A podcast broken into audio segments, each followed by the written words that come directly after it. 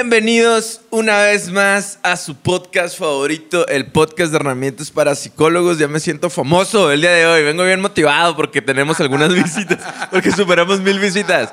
El día de hoy vamos a hablar de una serie que nos gusta mucho, ¿verdad, Lash? Y tenemos de invitado a Lash en la Prod Session. Bienvenido. Para que le vean su carita. ¿Cómo están? Tony, ¿cómo estás? Excelente. Ah, sí, no. Primero que nada, muchas gracias a nuestros patrocinadores del podcast también. eh, está también allá en los fierros, está Lash, que es el productor de este podcast. y el día de ahora vamos a hablar. Lash, ¿cómo estás? Ah, sí, Lash, ¿cómo estás? Excelente. Ah, sí, nomás. El día de ahora vamos a hablar de una serie que está en tendencia, que a los, dos- a los dos, a los tres nos gusta mucho, que se llama La Academia Paraguas. La ¿no? Academia del Paraguas. Umbrella Academy. La Academia de la Sombrilla. La Academia de la Sombrilla. ¿De qué se trata, Tony? La Academia ¿De qué se Paraguas. trata, Tony? Que nos cuente Lash ahora. Que ¿De qué se Ah. trata la, la Academia Paraguas? Pues bueno, resulta que es... Ok, Es más. se trata... Hay una persona que es un misterioso hombre que usa... Ya si una persona usa un monóculo, se llama. Sí. Ya, ya te debe dar mala espina, güey. Ese va a ser villano a huevo. Va a Sí, ser man. alguien malo, alguien maldito. Pero resulta que existe este señor que se llama Sir Reg- Reginald Hargreaves. Hargreaves, Hargreaves, él. Pero es Sir Reginald. Este. Es inglés. Que al inicio. En inglés no es porque es de otro planeta ese güey. sí, cierto. Spoiler alert. ¿Qué? bueno, todo el mundo sabe que aquí ya vienen los spoilers incluiditos, así que si no lo han visto, vayan y véanla y luego vuelvan. Este, Sir Reginald, las primeras, de las primeras escenas que aparecen en la serie es este señor abriendo como un frasco. Primero está su esposa convaleciendo, a punto de morir, abre un frasco y salen unas esporas y luego empiezan, te empiezan a explicar que un primero de octubre de 1989 una, una serie de 43, mu- una serie, un grupo de 43 mujeres que estaban por todos lados del mundo, de repente de la nada, este, empiezan a dar a luz, de repente se tienen todo el embarazo, empiezan a dar a luz en ese momento y, y nacen niños especiales, ¿no? Ah, de la primera y la segunda temporada nada más conocemos a siete de ellos. Te das cuenta que Reginald Re- Harvis o algo así se, es un multimillonario y adopta a siete de estos bebecitos superhéroes. O sea, realmente estuvo por todo el mundo buscando a todos los niños, pero no a todos los pudo conseguir. Nomás pudo No, conseguir. eso es lo que nos quieren hacer creer. Ahorita platicamos acerca de eso, ¿eh?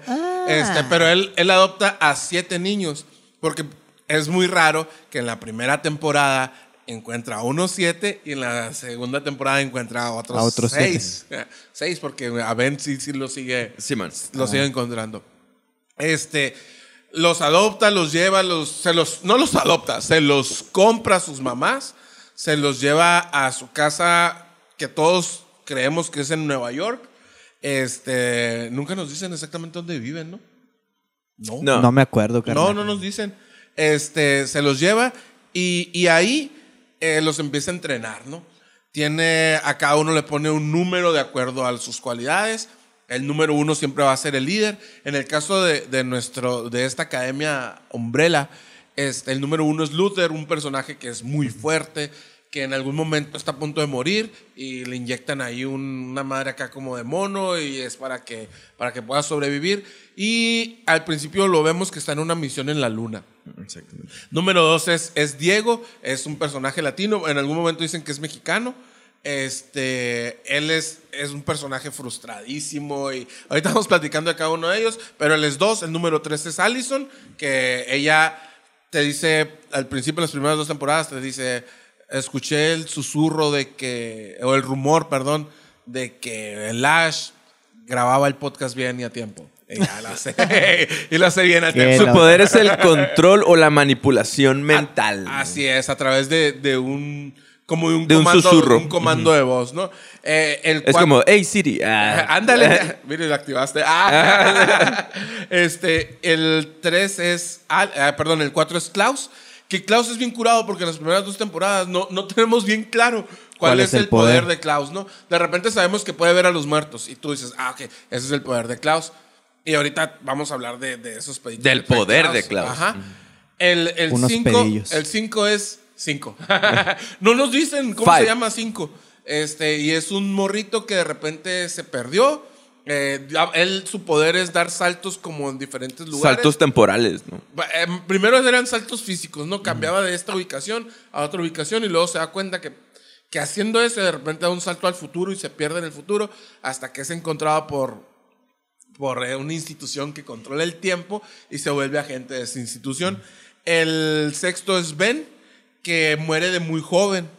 Y el único que lo puede ver es Klaus, porque Klaus ve a los muertos y siempre está con ellos de todas maneras, ¿no?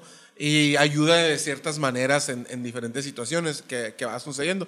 Y el, y el 7, hasta temporada 1 y 2, es Vania, que en la temporada 3 cambia el nombre de Víctor. Este, y es un personaje que no tiene poderes. Al principio, ese es el problema, ¿no? ¿Cuál es la premisa de las primeras dos temporadas de, de Umbrella Academy? Es, ¿sabes qué? Eh, regresa 5, 5 iba a decir, es lo mismo. Regresa 5 y les dicen, el mundo se va a acabar. De Al- hecho, la- aliviánense porque esta madre se va a acabar y tenemos que movernos porque así, así, así.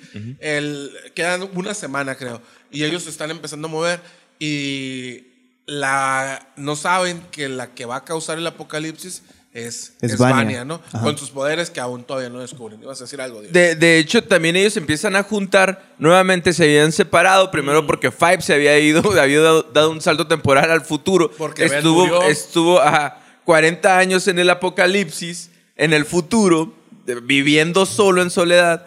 Solo en soledad, ¿no? Sola con mi tu- sol. Y nos, Eh, eh, estuvo ahí. También, pues muere Ben, ¿sí?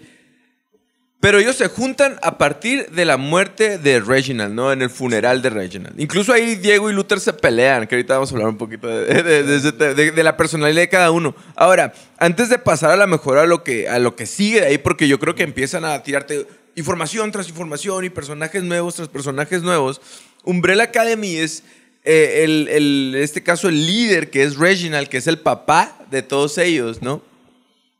Básicamente, él, ellos le dicen papá, ¿no? Pero ahí tienen tres figuras, tres figuras paternas, ¿no? Que es Reginald, que esta persona es, eh, hace pura estrategia, ¿no? Eh, Aquí en su personalidad está, estamos viendo que es, él es lógico, es visionario, él es privado, ¿no? De, de su información personal, es una persona muy introspectiva.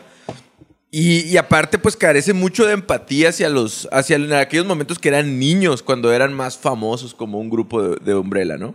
Y luego también está Pogo, que este, el Pogo ya es más como, eh, más insightful, así como, es, es una persona que se acerca más, que empatiza más, que los instruye como, como un padre, ¿no? Y está la mamá, que es un robot, que es una figura materna, ¿no? Pero que realmente le tienen apego porque es la única figura de madre que ellos ven, a pesar de que es un robot que nomás está para servirles, ¿no? Así Ellos hacían algo la imaginación. Iba a decir que pues en la tercera temporada nos damos cuenta de por qué el Reginald no era afectivo con ninguno de los de los, De los niños, siete. pues porque realmente no los adoptó porque porque quería tener hijos, sino porque era con un fin, pues era era un plan que tenía. Por eso no era nunca fue afectivo con ellos ni nada, no les importaba realmente. Así Porque si eres nuevo en el podcast, a lo mejor no lo mencionaste al principio. Aquí hablamos de psicología y de series y películas. Y el día de ahora pues estamos hablando. Por eso hablamos Yes. así como de afecto y de personalidad. Y de ahí te vas a que el grupo en sí, como que el, el- en grupo les quiere dar identidad, ¿sí? Pero individualmente ellos carecen de identidad. Incluso les dicen por número a cada uno, Sí, ¿no? eh, Los eh, jerarquiza, güey. Ajá, en, en todo sentido.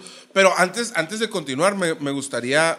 Ya, ya ahorita estamos conociendo lo que es el, el grupo, ¿no? De quiénes son, cómo son y, y de qué se trata Umbrella Academy, ¿no? Pero me, me gustaría hacer un inciso ahí o un, abrir un paréntesis pequeño, digo, para hablar de, de quién es el creador de, de Umbrella Academy. Porque Umbrella Academy no es una serie, es una serie original de Netflix, pero está basada en unos cómics.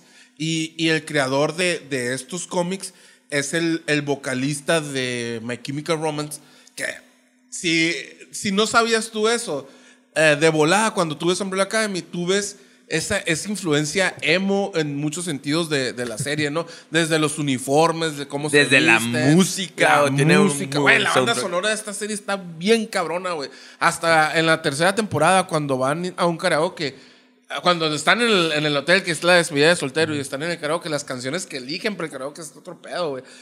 Pues el, Gerard, eh, Gerard Way es el vocalista de My Chemical Romance y él es el creador de, de Umbrella Academy. Y dice, está bien curado, güey, porque cuando eres, cuando eres una persona creativa y una persona Talentosa. talentosa, güey. A ese vato se le desborda el talento por todos lados, güey. Él, él es el creador de esta banda, de My Chemical Romance, que para los que están muy morritos, eh, es, fue una banda que a principios de los 2000, entre 2005 por ahí más o menos, pegó con tubo, güey, y en todos lados lo, lo escuchabas. Eh, creó toda una cultura que fue la cultura emo. O bueno, la cultura emo ya existía, pero ellos la pusieron en lo más alto. Le de- dieron un montón de identidad, güey. Machín, güey. Tú por todos lados veías en mis épocas de- del Cebetis, güey. Era, todo el mundo era emo, güey. Y aunque tú lo digas, hoy en tu casa tú también eras Tú emo también por eras dentro. emo, no güey. vas a decir que no cantabas el El Ash todavía es emo, véanlo. Aún, carnal, sigo ahí, en la lucha. Y, y dice la lucha por salir adelante. este, y él dice que él, él tuvo un problema. Él, él tuvo una, una experiencia muy fuerte que fue. A él le tocó vivir muy de cerca el ataque a las Torres Gemelas en el 2011. ¿fue? Once. Ajá. 2001. 2001, 2000. perdón, cierto. Eh, Fue el 11 de septiembre del 2001. Ah, sí, sí, sí. Yo 2011. Entonces, eh, él trabajaba muy cerca de ahí y, y le generó mucho estrés postraumático y le generó mucha depresión y mucha ansiedad. Él se acercó a, a una, a, a un profesional, a un psicólogo y le dijo, carnal, tú tienes tendencias suicidas, ¿sabes qué? Debes de mantener tu mente ocupada. Empieza a crear. Eh, él ya dibujaba, le gustaba mucho dibujar, estudió eh, todo, toda esta parte visual y, y todo este rollo. Por eso ya trabajaba en Cartoon Networks, trabajaba de hecho. Y él empezó a crear, además de, de crear historietas y crear cómics, empezó a crear música, güey. Y creó música muy cabrona y creó cómics muy cabrones, pues como son Umbrella Academy, o personajes muy cabrones como es Benny Parker de... De, De Spider-Man to the Spider-Man Spider-Verse. to Spider-Verse. Y también que es Doom Patrol, también es un cómic bien Es un, es un cómic de él, entonces... De, Que, que ojo, para las personas, eh, primero que nada, el estrés postraumático es cuando pasas un evento que es muy brutal y que es traumático y te genera un trauma, ¿no? Dando la redundancia. Un y tú trauma puedes posterior. ajá, acercarte a un profesional y él viendo a lo mejor un, un poquito. Que se puede expresar de muchas maneras. Aquí en el podcast hemos hablado de, de muchos de nuestros héroes. Son héroes porque sufren un estrés postraumático, ¿no? Y hemos hablado de varios. Hemos hablado de Batman, Batman. hemos hablado de Obi-Wan Kenobi, por ejemplo, que ese es uno que. etcétera, etcétera. Entonces, a él le recomiendan a tener una terapia ocupacional a, esta, a este personaje, iba a decir, no, a este creador. Terapia ocupacional, que es crear. No necesariamente tú te tienes que poner a escribir cómics y ese tipo de cosas. O Pero por si, qué no. O porque no. Pero si es tu modo y si es tu manera y te acercas a un profesional, el estar activo de una manera saludable te va a ayudar. Y en este caso no, mando- no nomás le ayudó, sino le dio todo, toda una esencia a, a la cultura, güey. Sí, güey, porque hoy en día, desde el 2005 para acá, hay muchas cosas que están hechas gracias a, a él o que han marcado mucho. ¿Por qué? Porque, primero les decía, hombre, este, My Chemical Romance era, era un trancazo. Y hoy por hoy, Umbrella Academy es una de las series más vistas de, De de Netflix. Netflix, güey. Es una de las, yo creo que Umbrella Academy, Stranger Things y Betty la Fea sostienen Netflix, güey. La neta, güey. Y la fea próximamente aquí. ya lo tenemos al Diego haciendo la tarea. Entonces, eh, se me hacía como muy chingón tocar ese punto. ¿Por qué? Porque es una persona que tiene un montón de broncas. Y que, y que Umbrella Academy nace a través del trauma, ¿no? Y también, de él estábamos viendo ahorita un video aquí con Antonio acerca de, este, de esta persona y dice que él identificaba, bueno, que él a partir de, de ver lo de las Torres Gemelas, él no dejaba de pensar en el apocalipsis, que para él ver eso es un evento apocalíptico, Sí, ¿no? él- y Umbrella Academy tiene mucho de eso, Que él pensó que ese día era el fin del mundo, Sí, que, que ahí se acababa el mundo y, y por eso le generó ese estrés tan cabrón y, y que a partir de ese día él vivía todos los días pensando en un apocalipsis como si el día de mañana o el día de hoy se iba a acabar el mundo. Entonces, imagínate una persona que está pensando todo el día que se va a acabar el mundo, güey, pues cómo no va a tener tendencias de a, a querer suicidarse o Y las tres temporadas de Umbrella Academy, la premisa es, eh, se va a acabar, el mundo. Está muy chingón. También dice que, que su banda él la veía como, como cinco batitos de diferentes eh, personalidades raras, ¿sí? Metidas en una olla de presión. Y si te pones a ver Umbrella Academy, son siete personajes con personalidades para la fregada, cada uno con sus traumas, metidos bajo, bajo presión, que es la presión de su papá principalmente, ¿no? Entonces, es, es algo muy afín a su persona y, y, eh, yo creo que por eso tiene tanto éxito también, ¿no? Porque es algo muy real para él. ¿O qué, Lash? ¿Qué es. dices tú? No, pues sí. Ah, y- y com- Pues sí. No, pues no me dejó nada a decir chiste local. Este, eh, como dices, to- todas las temporadas son un evento apocalíptico, ¿no? En la primera es Vanya que va a destruir el, el mundo a través de, de hacer explotar a la luna y unos meteoritos de la luna, unos meteoritos creados por la luna, este, le eh, destruyen la Tierra. En la segunda temporada es un ataque nuclear eh, ocasionado por Chacha y Hassel, se llaman los, los personajes. Este, y ellos tratan de evitar la muerte del presidente Kennedy, pero no, no tienen que evitar esa muerte, nada más tienen que evitar que se conozcan a Hardy y, y Kennedy. Este, y en esta tercera temporada eh, crean un, un Una efecto, paradoja. Una paradoja, un paradox. Eh, oh, Paradox sigue patrocinándonos. este, crean una, una paradoja, que es la paradoja del abuelo, que es, ¿sabes qué? Se trata como de si tú tuviste problemas con tu abuelo o tu abuelo es el causante de tu infelici- infelicidad. Tienen una sección en Umbrella Academy donde te explican lo que Sí, es una paradoja, que vean. es una belleza, güey. Es una genialidad. Que es muy difícil de explicar una paradoja, ¿no? Sí, son, completamente. es como en el tiempo dos eventos que son contradictorios, que son imposibles de suceder uno con otro. Y en el momento que. Bueno, eh, lo que te dicen, o sea, si tu abuelo te hacía daño y, Y tú, viajas al pasado, abuelo. sí, y, y matas a tu abuelo, lo que va a significar varias cosas. O sea, que tú no puedes existir porque mataste a tu abuelo, porque tu abuelo hizo que en el futuro tuviera a tu papá y luego te tuvieran a ti. Pero al mismo tiempo tú no puedes haber matado a tu abuelo Porque porque, no porque, tú fuiste. Ajá, exactamente. Eso es lo que es una paradoja, por decir así. Sí, ¿no? o sea, tú no, tú no podías, tú mataste a tu abuelo, luego tú no naces, pero si tú no naces, tú no mataste a tu abuelo, pero tu abuelo sí está muerto. Y ahí es donde crea este conflicto y nace una... una Es como un hoyo negro, ¿no? Ahí lo ven como Es un como hoyo un negro, que está, negro. Que, que está succionando Dice- cada vez en- más. En algún momento dicen que es una, es una bola de fuego que sostiene o que dentro de ella tiene varios agujeros negros y tú, ay, no mames, así con Ya uno valió ya, madre. valió madre. Y que va, se va llevando aleatoria, aleatoriamente a, a personas del mundo y al mundo completo, ¿no? A Excepto a los siete al final. sombreros. Y, y a la- al hotel que se llama Obsidian, pero que en realidad en su origen era el Hotel Oblivion, ¿no? Entonces, eh, en la tercera temporada es lo que pasa, ¿no? De repente hay, hay un montón de cosas, dice Lash, es que pasaban un montón de cosas al mismo tiempo y, y sí te genera, yo les decía ahorita a, a ellos antes de empezar el- eh, la grabación, de que yo, yo me sentía como encerrado, como en un espacio muy pequeño, como que todo pasara en, en muy poquitos, eh, en muy poquito espacio y me generaba eh, esa ansiedad o es así como de cla- tipo claustrofobia, porque todo pasa nada más en el hotel y en la academia, ¿no? Y pasan tantas cosas que tú dices, güey, ¿cómo pueden estar pasando tantas cosas en, en esos dos lugares, ¿no?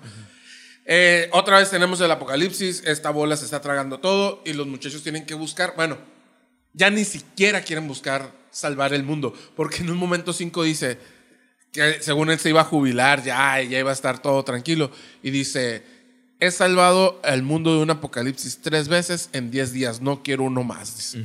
Entonces, y te pones a pensar, por ejemplo, un personaje como Allison, que dice, he perdido a dos personas muy importantes para mí en tres días.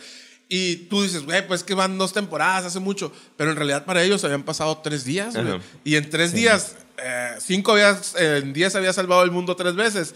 Y, pero todos los demás personajes en tres días habían salvado el mundo dos veces. Y deja tú, para el número 5 han pasado dos vidas, güey. Sí, güey. Porque cuando, cuando lo conocemos, según tiene sesenta y tantos, ¿no? El, Simón, el Simón. número cinco. Pasa que él. 5 viaja de. eh, como que se teletransporta, esa es la palabra que estaba buscando, ¿no? Y luego él descubre que puede viajar en el tiempo. Entonces viaja al futuro. Bueno, viaja a diferentes tiempos, pero se queda estancado en el futuro ya después del apocalipsis. Y ahí le dejan de funcionar sus poderes. Que es, que es realmente como tres o cuatro días después de, de, que murió el, el Halgrips. Como Ajá. tres o cuatro días después es el El, apocalipsis. sí. el primer apocalipsis de la primera temporada. Exactamente. Entonces, él se queda estancado ahí como 40 años más o menos, va- vagando en un mundo donde no hay personas, pues. Al grado que tanta isolación le empezó a hacer daño, güey. Encuentra su gran amor. Que es ¿Qué un iba a decir? Empieza a alucinar y se enamora, güey. Su personalidad se, se convierte en una personalidad un poquito, un poquito con una psicopatía más o menos, güey.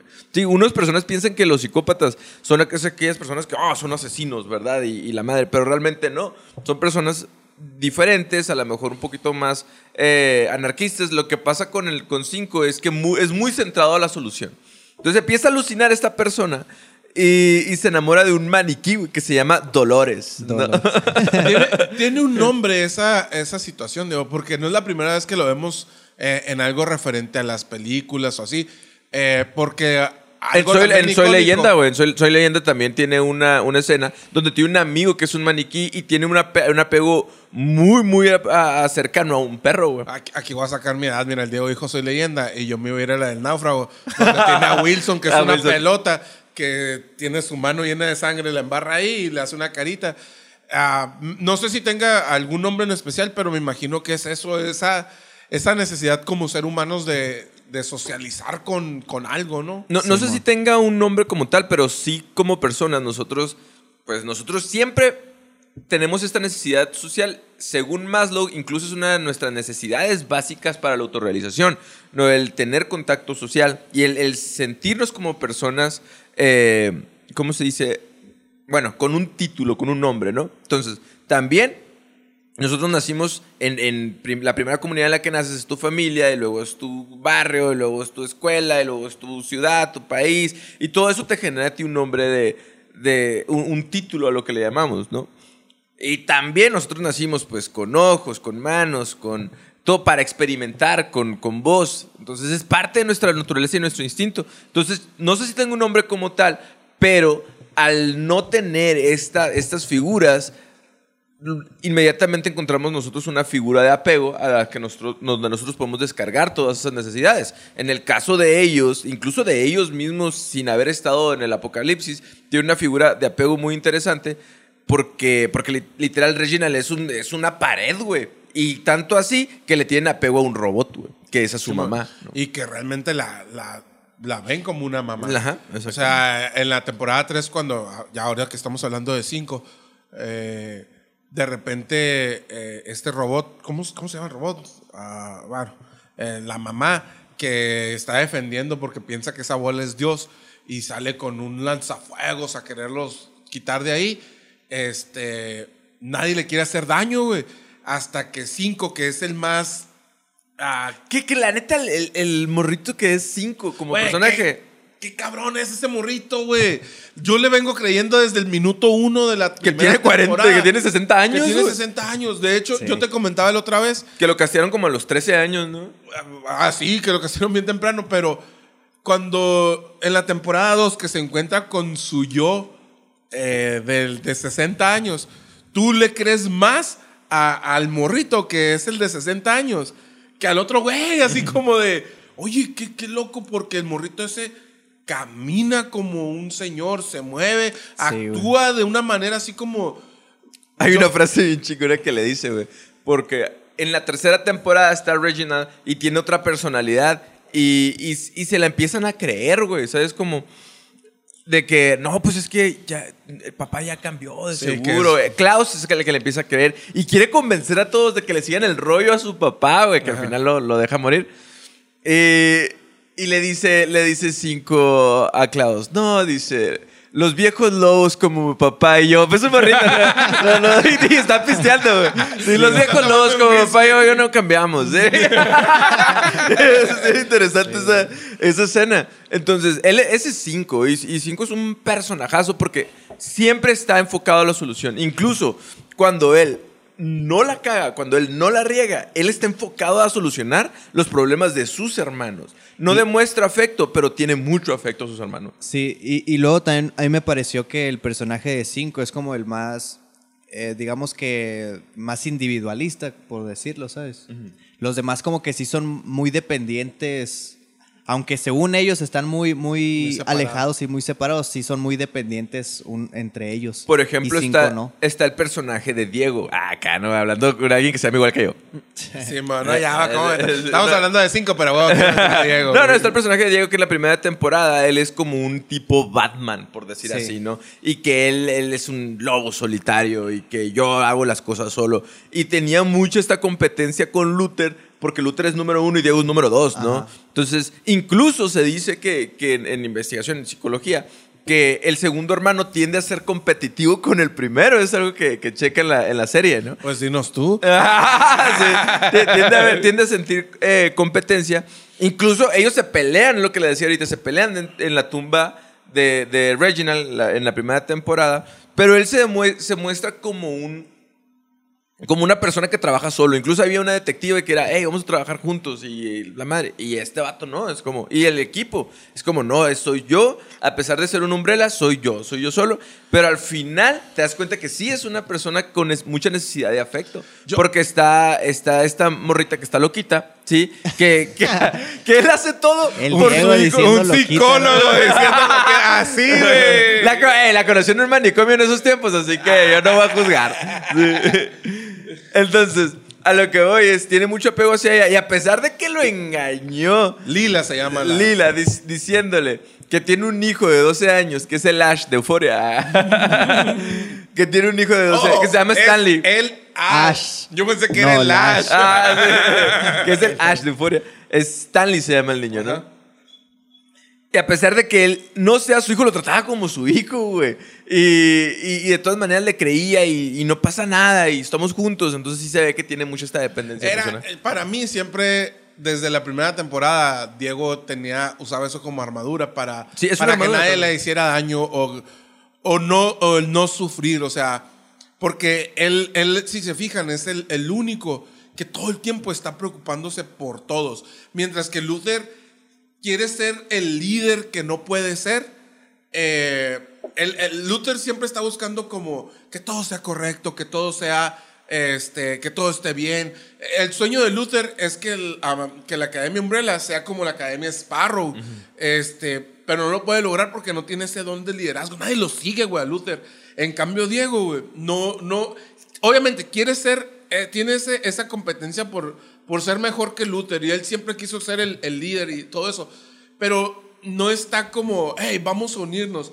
Pero él está buscando a todos en todo momento. Él está bien preocupado por cinco. Él, él, él es el que sufre también un montón junto con Klaus porque Ben ya no está. Eh, aunque con Vania era con la que más problemas tenía al principio, fue de, de los que primero se lanzó. Y en, y en esta última temporada, aparte, es, es eso de, de una persona que, que quiere ocultar sus, sus cosas, así como el de, no, no, no, este, a mí no me gustan esas cosas, X cosas, porque no, no me gusta, pero en realidad le gusta, este, él, él siempre se, se manejó así, de que no, no, yo todo el tiempo, hay un dicho que dice, explicación no pedida, culpabilidad manifiesta. Cuando tú explicas algo sin que nadie te lo pida, es porque ya traes una culpa, ¿no? Y él todo el tiempo está insistiendo, yo soy un lobo solitario, yo soy un lobo solitario. Güey, todo el tiempo estás buscando todo. Y en la tercera temporada se ve todavía más. ¿Por qué? Porque él ni siquiera está seguro que Stanley es su hijo, lo duda mucho. Además, güey, te acaba de decir que estuvo 10 años sin ti. ¿A qué, a qué hora lo, la embarazaste, Diego? Hay que, hay que saber tener, sacar cuentas, güey. Pero luego, luego se convierte en esa figura de papá para el hijo. Hay una escena que a lo mejor parece una tontería, este, pero yo creo que marca mucho el, el personaje que es Diego. Cuando ve que Allison está destrozada, eh, que extraña mucho a, a su hija y extraña mucho a Raymond, se llama, ¿no? El, el- el esposo que tenía. Y entonces, ¿qué hace? La lleva, según él la va a llevar a tomar, pero le compra una, una como malteada, un batido, dicen ahí. Pero la lleva a un lugar, a un bar de, de personas que son racistas. Y que se desahogue, güey. Sí, le dice, mira, nos podemos ir a la casa a, a descansar ya, o nos podemos meter, a- o podemos entrar a tomarnos una copa. Y es, güey, él sabe qué es lo que necesita Allison y él está dispuesto, ¿sabes qué? Mira, yo me voy y me parto la madre con 20 cabrones para que tú, para que tú estés bien, para que tú te desahogues. Y lo mismo hace con, con esta, con Lila, que le dice, no, no, no, no, yo voy a entrar a Oblivion y tú te vas a quedar aquí. ¿Por qué? Porque tú, tú ya tienes a mi hijo y no vamos a entrar tres. Vamos, vamos a entrar, voy a entrar yo solo, porque si entro yo solo es, probable, es muy seguro que queden ustedes dos. Pues, o sea, es, es esa, esa parte de, de Diego de ser un es protector, de Protector. todos, pues, de, de- de ser esa persona que busca proteger a todos. Sacrificándose él, no, no le importa nada. Pues ibas a decir algo, Lash. Eso dije de protector. No, que también me, me pareció a mí que, en lo personal, ¿no? Acá como que escondido. Este, se me, se me hizo a mí muy similar la, la, la personalidad de Ben del otro universo con, con Diego. De que se notó claramente que Ben eh, estaba buscando mucho el, el, el, ¿cómo se dice? La aceptación de Reginald. Y, y en lo personal se me figura que Diego es así, que es como el que más buscaba la aceptación de Reginald. Incluso yo creo que es Luther el que buscaba más la aceptación de Reginald, güey. Si te fijas en la primera temporada, ya se van todos. Y el único que se queda, güey, es Luther. Incluso el papá, güey, lo manda a la luna, güey, a hacer nada. Por- Bueno, por- hacer nada. Bueno, ajá, ya. Ahorita- la- ahorita la- explicamos el final y van a ver que era otra pero cosa. en, en sus sentimientos, y Reginald nunca se lo explica. Oye, es, es realmente buscar la aprobación de su papá. ¿no? Pero ¿no, ¿no crees que era más bien porque él quería seguir con la familia unida? O sea, él tenía como la esperanza de que todos volvieran y que todo fuera igual. Es que es, Eh, lo, es lo que te digo, perdón, Diego, que, que mientras Diego se preocupa genuinamente por sus hermanos y, y es, no se los dice, nunca les dice a lo mejor te quiero o eres importante para mí, pero con sus obras todo el tiempo él, él es capaz de, de estar, ah, de, como les decía ahorita, de, de sacrificarse él mismo para, para proteger a sus hermanos. Mientras Diego hace eso, Luther lo que busca es unirlos, pues así como... Y, y yo, yo coincido ahí con, con el Ash en el, en el que él, él tenía la esperanza de que en algún momento todos volvieran y él ser el líder y, y tenía esa, ese sueño guajiro, güey, de vamos a hacer como lo que vio después, que eran los Sparrows, de ser un equipo, de ser lo que eran antes de que Ben muriera, porque cuando Ben muere, Todo todo, se se va a la fregada. Y yo lo que veo es así, cuando buscamos aprobación, es decir, ah, mijo, lo hiciste bien. Yo siento que ese es Luther, güey. Pero Diego lo que hace es mostrar el afecto sin decir que te quiero, ¿sabes cómo? Entonces, en el caso de Luther, hace, eh, siempre está buscando una figura de autoridad a seguir, a pesar de que él es el número uno y de que él quiere ser el líder, güey. Siempre está buscando una figura a cual, a cual seguir. En la segunda temporada se convierte en un guardaespaldas, güey. ¿Sí me explico? Entonces, eh, eh, de tal manera que él siempre busca la aprobación. De- de alguien es más. más, si te fijas en la primera, bueno, él, como él es número uno, en los, en los hijos más grandes, eh, en, en el esti- estilos de crianza, normalmente el hijo más grande tiende a ser, y eso es natural, tiende a ser el hijo pues, más mimado, el hijo primerizo. Y en ese hijo se depositan las expectativas. Entonces, por lo tanto, muchas veces cuando se generan expectativas muy altas, como las que pues Reginald no ponía la vara bajita, no ponía exageradamente altas sus expectativas, convierte a, niños en, niños autoritarios, eh, en niños así como bossis, pues, ¿no? Que, niños que quieren mandar o demandar, entonces, o que están buscando siempre demostrar estar arriba. Y ese es, ese es Luther, güey. ¿Por, ¿Por qué? Porque está tratando de cumplir con las expectativas de su papá. Sí. Órale. Así no más, tengo, que sa- tengo que sacar las barras aquí porque si no el Ash me, me regaña. No, me- Ya ves, gustaría- las- me nosotros gustaría- teníamos razón. Me gustaría que hablemos así de uno por uno, güey, de, de, de los Pues ya personajes. llevamos dos, ¿ah? No, llevamos Espérate, tres, güey. Espérate, güey, pero así. Oh, espérate, güey. No, o sea, de, de Para prof- que vean que sí es bien mandón. ¿eh? profundizar en, en, en por qué es su comportamiento así, güey. Porque por- se me, fi- cada uno es, es muy diferente, pues, a- entre ellos, entre sí, la verdad no se parecen. Como que cada uno agarró el trauma de, de tener un papá ausente y de, y de tener peleas y conflictos y la muerte de su hermano Ben y, y- y los transformó de manera distinta. O sea, por ejemplo, el Luther ese sí se quedó así como que muy nostálgico, ¿no? Muy depresivo acá de que, de que quería reunir a la familia. El Diego muy, muy furioso acá. Eh, la, la, la Allison así de pues ni modo a lo que sigue y se fue a, creer, a querer crear su propia familia. El Klaus pues se tiró a la milonga, ¿no? A las drogas y las sectas y hippie acá.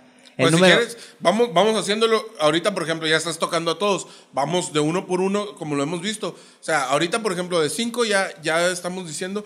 eh, Creo que, que hay algo bien, bien cabrón que acabas de decir, Lash. Que hay dos detonantes. Que hay dos, no son los detonantes, güey, pero son como esos. Ese inicio que todos tienen en común de, de, de tener esas personalidades. Pero de ahí en adelante empieza a haber un, se empieza como un árbol a ramificar diferente para todos. güey. La, la primer, el primer evento es tener un padre de la chingada. Autoritario. Ajá. A, a un vato que ese vato no era papá, güey. Ese vato desde un principio tenía el plan de, de volver a resucitar o rescatar o salvar a su esposa. Y a él no le importaban nunca los morritos, entonces realmente nunca fue un papá. Papá para ellos fue más pogo que, que el mismo Reginald. Ese es, ese es el primer motivo, el, el no tener un, el no tener un papá que estuviera con ellos.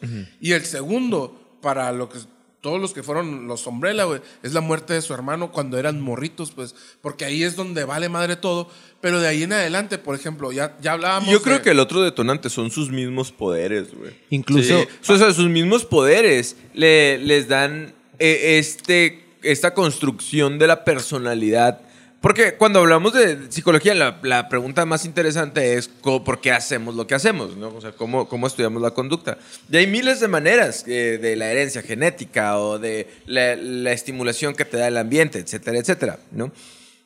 Pero en el caso del- de, de la personalidad específica de los Umbrella, sí tiene que ver mucho el papá, tiene que ver mucho El el- evento. el- la muerte de su hermano, la desaparición de otro hermano, pero también tiene que ver mucho el, el poder que ellos tienen como personas. Por ejemplo, Allison, güey. Allison tiene el control mental, mamón. ¿Sabes lo que es para una persona con deseos de poder tener el poder de Allison?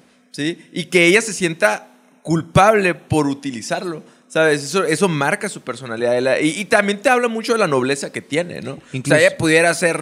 Bueno, hasta eso que era una persona famosa, ¿no?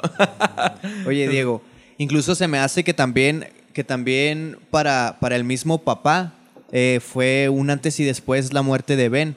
Porque, porque su plan siempre fue, ¿no? De, de- de la llave y de los siete puntos, ¿no? Tenían que ser siete a huevo. Y cuando se le se murió uno de los, de los chicos de la umbrella, pues a- se fue a la ñonga el plan. Entonces, quizás ahí también para él todo cambió, ¿sabes? Porque ya no, ya no iba a poder cumplir su plan, no lo iba a poder llevar a cabo porque necesitaba específicamente a siete, siete, siete güeyes. Pa- pasa que, que en el caso de Reginald es tan misterioso y tan hermético su, su personaje, tan cuadrado, tan introspectivo, que cuesta mucho trabajo realmente saber cuál es su personalidad. De- Sí. ah, Yo estaba viendo una, ah, como la historia de este vato. Bueno, no la historia, sino como eh, en la explicación que le trataban de dar. De hecho, ni en la misma serie te explican su historia. Te cuentan la historia de todos, menos la de él. Sabemos cositas. Y, y ahorita está la teoría de que todo era un plan desde el inicio para que lo único que a él le importaba, como les comentaba ahorita, era recuperar a su mujer que había muerto. Pues él, él creó a los, a, a todos estos superhéroes, por decirlo de alguna manera. Y él eligió a siete. ¿Por qué? Porque eran siete las personas que necesitaba para poder llevar a cabo este plan. No, no los eligió por ninguna razón. Yo creo que nada más los eligió de manera aleatoria y a lo mejor a las personas que tuvieran como diferentes, no sé, culturas. Porque si podemos ver, hay un Amish, hay un coreano, hay un ruso, Ruso. hay, hay un mexicano. Entonces hay, hay diferentes, hay diferentes personas, ¿no? Y, y era para, para eso, pues nada más, para, para poder cumplir con, con el plan que él tenía. Pero si, si volvemos, por ejemplo, a, a los personajes que tienen ese, ese problema o que, tienen esa, esa necesidad, primero que tenían la falta de un padre, después pierden a un hermano, muere un hermano de ellos y pierden un hermano que no saben dónde están, pues ahí todo vale madre, pues ahí, ahí tienen un montón de broncas. Y ya podemos hablar de personajes que no hemos hablado, por ejemplo, podemos ir a Allison que decía, ¿sabes qué? Tiene un poder bien cabrón porque ella puede lograr lo que quiera con el simple hecho de decir unas palabras y lo único que ha usado es como para poder hacerse famosa y para dormir a su hija cuando no se quiere dormir. Yo, yo te entiendo, Alison, de qué se trata eso. que, justo por haber hecho eso, su esposo la demandó y le puso una orden de alejamiento, ¿no? Por, por ese poder que ella tenía. Y aparte de ahí, Allison es algo bien interesante. Allison es la número 3. Si se fijan, yo he estado marcando así como Diego como si fuera el, el hermano segundo, ¿no? Luther como si fuera el hermano primero, el más grande. Allison es la hermana, vamos a llamarla la hermana del medio, ¿no? cuando, cuando muchas veces la hermana del, del hermano del, eh, del medio, y, y eso es algo también que podemos encontrar en libritos, tiende a ser un poco manipulador. Y curiosamente el poder de Allison es de la manipulación, ¿no? Aparte Allison, cuando... Pasa también en ocasiones cuando existe una ausencia de la figura paterna, que aquí había una, una ausencia o de alguna figura parental, hay, hay una ausencia emocional de ellos, uno de los hijos tiende a tomar el rol de padre, ¿no? Incluso tú comentabas, Tony, en el, en el de Franco Escamilla, El de, de payaso, payaso. que te tocó tomar el rol en ciertas áreas de tu vida como, como un rol parental, ¿no? Así en es. el caso de, de este, de estos morros, Allison hace mucho eso. Si te fijas cuando, cuando a Vania la querían ya excomulgar, encerrar acá entre los hermanos, Allison era la que estaba ahí para ella, ¿no? Entonces tiende a ser muy maternal, aparte de que uno de sus sueños ahorita es regresar a su rol de madre, ¿no? Que, que al final en la tercera temporada es la que le mueve todo, pues, o sea, lo que más le duele a ella es haber perdido a, a su esposo, que era este muchacho Raymond, y haber perdido a su hija, pero sobre todo haber perdido a su hija, este, porque ella vuelve, no encuentra a su hija. Y, se da cuenta que en esa línea temporal su hija no existe, pues, y es lo que más la, le lastima, al grado de, de que en cierta parte hasta hace un pacto con, con Reginald y es capaz de sacrificar varias cosas. Que creo que ella no sabía de la muerte, que Reginald iba a matar a, a Luther ni iba a matar a Klaus este, para cumplir su, su, su plan. Pero ella no le importó, pues, o sea, no le importaba lo que fuera a pasar con tal de poder recuperar a, a su hija. Y ahí es algo de lo que, te, de lo que hemos platicado algunas veces, pues, o sea, cuando activas el modo papá, de lo más importante son tus hijos y, y lo demás es lo de menos, güey.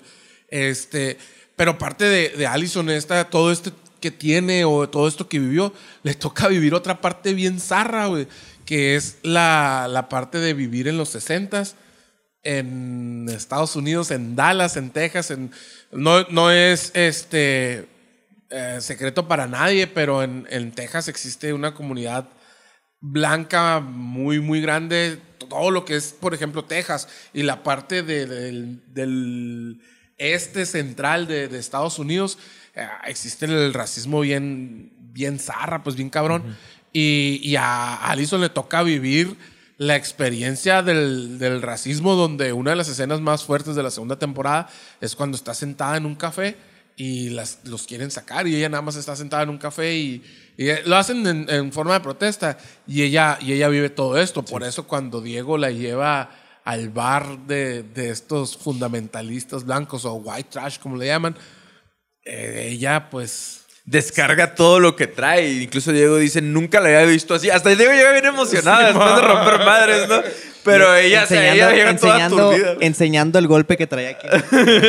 para que le preguntaran. Para que le preguntaran. Mira cicatriz. Ese- Esa es personalidad de Diego. Ah, claro. Entonces, de ahí nos podemos, yo creo que, no, bueno, si quieres decir algo de Allison Brother. Me cayó muy mal, güey, cuando se Yo puso ya ahí a sé, güey. La neta, esta todos. temporada cae bien gorda la morra. Igual, igual que al principio la Vania, ¿no, güey? Ajá. eh, y ah, bueno, ahorita vamos a pasar a Vania. Porque el número de ahí sigue Klaus, creo, Klaus, el ¿verdad? Número 4. ¿Quién es Klaus? Klaus Lash. es un gran personaje, güey, neta. Pero háblale. Sí, güey. Este, Klaus, pues como mencionábamos, ¿no? Que cada uno tomó diferente personalidad o, o una manera distinta de, de sobrellevar eh, sus traumas, que era la muerte de su hermano y, y- y el papá ausente y todo eso. Y este güey se hizo así como que nada le importaba, como que solo vivía la vida. Se metió a sectas, güey, cuando estaba en el, en el pasado. Creó una secta, güey. Que- ah, sí, cierto, creó una güey. secta. Eh, por accidente estuvo en, en la guerra mundial, güey. En en Guerra la- Vietnam era. en la- ah, sí, cierto. era en Se esa. enamora, ¿no? Se enamora ahí. Es la primera vez que, que se muestra así como que tiene un, un amor o algo así. Pierde a su, a su, a su enamorado. ese es otro golpe canijo, ¿no? Que le toca a Klaus como... Y, y fíjate que sí, durante casi la mayor parte de la, de la segunda temporada está como con eso, ¿no? De que se le fue el... el- y lo mira, de repente lo mira así en algunas Ahí lo busca él, a, a- a la persona esta, no recuerdo el nombre de, del ¿No es, amor no de- es David o algo así? No, no lo recuerdo, la verdad. Este, pero va y lo busca y lo encuentra cuando era menor de edad y, Ajá. y- y así. Y que es que lo que su- sí cierto ahí es cuando cuando lo encuentra y luego que su vive con su tío el chavalo Ajá. y su tío es así como que muy homofóbico no y muy de hombres y Es que así como a Allison le tocó vivir el tema del racismo, a, a Klaus le toca vivir el tema de la homofobia, ¿no? Ajá. Y, y más en una figura tan marcada como la es en un soldado, ¿sí? Que el soldado pues es, es tiene una etiqueta muy masculina, muy varonil. Y también es muy común que hay personas que al intentar ocultar su orientación sexual tienden a hacer cosas del sexo para que, para que aparentemente se reafirme su sexualidad. Por ejemplo, hay muchas personas que se tienden a, los, a tirar a los deportes, como el fútbol americano, para demostrar esta varonilidad que tienen, ¿no? Entonces, ese, eh, eso en el tema de- del soldado. y es cuando Klaus por primera vez realmente se enamora, ¿no? Entonces, primero, ¿quién es Klaus? Klaus tiene un, tiene un poder, y eso es lo que me refiero de que el poder impacta mucho su personalidad. Tiene un poder que es, nosotros al principio sabemos que él puede ver a los muertos, De, ¿no? de Simón. hecho, ahí aprovechando este, este comentario de que él puede ver a los muertos, yo creo que la muerte de Ben a Klaus no le afecta, porque Klaus tiene una relación muy fuerte con Ben, porque al ser el único que lo ve, ellos tienen, tienen esa, ah, esa amistad todavía y, y- y bromean. De hecho, Klaus a cada rato lo trolea a, a Ben porque les dice a sus hermanos que, que Ben dice algo que no dijo y, y así. Entonces, la muerte de Ben a, a él no le afecta tanto como a sus otros hermanos, pero luego él tiene la muerte de- del amor de su vida y esa es la muerte que a él le pega. Yo creo que ahí es cuando, cuando Klaus empieza a tener todo este, este rollo de, de grandes problemas a- que se vienen encima. Primero tiene el problema de ser un fiestero, güey. Y después tiene el problema de, de esa falta de padre, de esa pérdida que lo marca. Y ya termino, Diego, termino. Y luego es cuando empieza con todo esto de la secta, como buscando llenar el hueco que dejó eh, David, vamos a decirle. Es- ese hueco que dejó él lo trata de llenar con la secta y no la alcanza. Oye, güey. pero la secta también la, la inicia acá como por accidente, ¿no? Eh, es que también eran las, las épocas. Pero ahí te va. Klaus, en la tercera temporada también te das cuenta de esto. Klaus es- tiene, tiene varios traumas, no tiene uno. No. Entonces, el primero, eh, te das cuenta que su papá, que es Reginald, así, lo hacía morir varias veces. Le, le- le reducía los latidos del corazón el- y lo, lo llevaba al panteón y los fantasmas lo correteaban y la madre. Entonces, para un niño que mira fantasmas y ver muertos, ¿no? Es algo muy traumatizante. Entonces, este trauma le genera para fugarse de la realidad y no ver lo que ve, empieza a drogarse. O sea, más que tener una personalidad fiestera, porque ese es, un, e, ese es un error muy común en el tema de las adicciones, ¿no? Hay personas que consumen, la mayoría consumen al principio de manera recreativa. Eso es, no, no hay, no hay tema de discusión de que, ah, pues fiesta y la madre. Pero en, personajes como Klaus, muchas veces el consumo tiende a ser emocional, pues, ¿no? Entonces, para fugar la realidad, y él creo que lo menciona en, alguna parte de la primera temporada, que lo hace para, para desfogarse de sus propios poderes, ¿no? Entonces, em- al tal grado que él genera un trastorno de consumo de drogas, ¿no? Y eh, también comenta que él empieza a robar, o sea, roba un montón de cosas para drogar, para drogarse, güey. De- incluso roba cosas muy importantes así de la casa de su papá acá, ¿no? Dice la tercera temporada. Empeñé un artículo que era invaluable para la cultura mexicana por 30 dólares para drogarme. Para metanfetaminas. Entonces, eso, eso es un problema de drogas, ¿no? No es porque ellos quieran, sino que es la adicción. eh, lo que hace es que genera placeres eh, infinitos, neurotransmisores del placer en la cabeza, al grado que se desequilibra tu cerebro y tu cerebro, como ya no tiene el mismo placer y ya no siente lo mismo con otras cosas, quiere decir, ah, pues es que necesito más droga para recibir la misma cantidad. Los receptores y los neurotransmisores ya no checan, pues, ¿no? Explicación rápida. Entonces, entonces Klaus ya tiene una enfermedad, pues, a eso me refiero, no es una enfermedad de adicciones.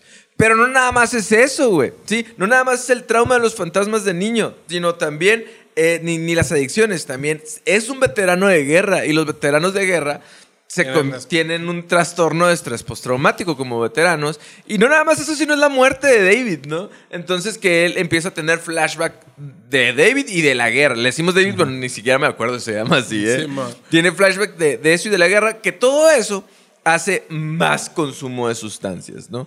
Entonces, en la última temporada, Klaus te empieza a caer un mucho mejor. Yo creo que la- lo- se desarrolla muy bien como Pero a ustedes no les caía bien en las primeras temporadas. En la primera no, sí, no tanto. Me- me- se me hacía muy chistoso, güey. Ahora se me hace muy noble, ¿sabes? Como... Eh, Es que siempre es noble, güey. Es que como dice, como dice Lash, el, la secta esa, obviamente eran los setentas. Es amor y paz, drogas, Tirabas sexo. una piedra y le pegabas una secta, güey. Dejabas caer algo y se creaba una secta de eso, güey. Entonces, obviamente que eh, las sectas estaban por todos lados y por accidente crea la secta, pero él también es, es por su bondad, güey. Así de que, mira, esta, es- esta casa es mía. Lléguenle todos, güey, el que sea, no hay pedo. Y, y se me hacía incurado que se tatuó en las manos el de hello y no me acuerdo. qué- Adiós. y bye, ¿no? Así como. Era, era otro. Desde, desde la segunda temporada ya, ya vas viendo ese Klaus eh, que es. Le vale madre todo, güey. Sí, y eso es parte del- de la droga también, ¿no? Pero mucho sí es... pa- A lo que voy es que antes te enseñaban al- más al Klaus drogado, ¿sí? Sí. Y ahora te enseñan más al Klaus consciente. O sea, borracho. no, pero consciente, ¿no? la escena, hay una escena donde está con, con el Stan, el, el hijo, el supuesto hijo de, de Diego, y que están en la sala, en un. que castigan a. A que tiene que limpiar los cuartos, ¿no? Y él está tirado y está tomándose un, un scope, un de esa madre para lavarse los dientes, güey, para el- estas madres. Pues tiene un poquito de alcohol y él se está tomando eso, güey, porque no, no puede estar sin estar tomando.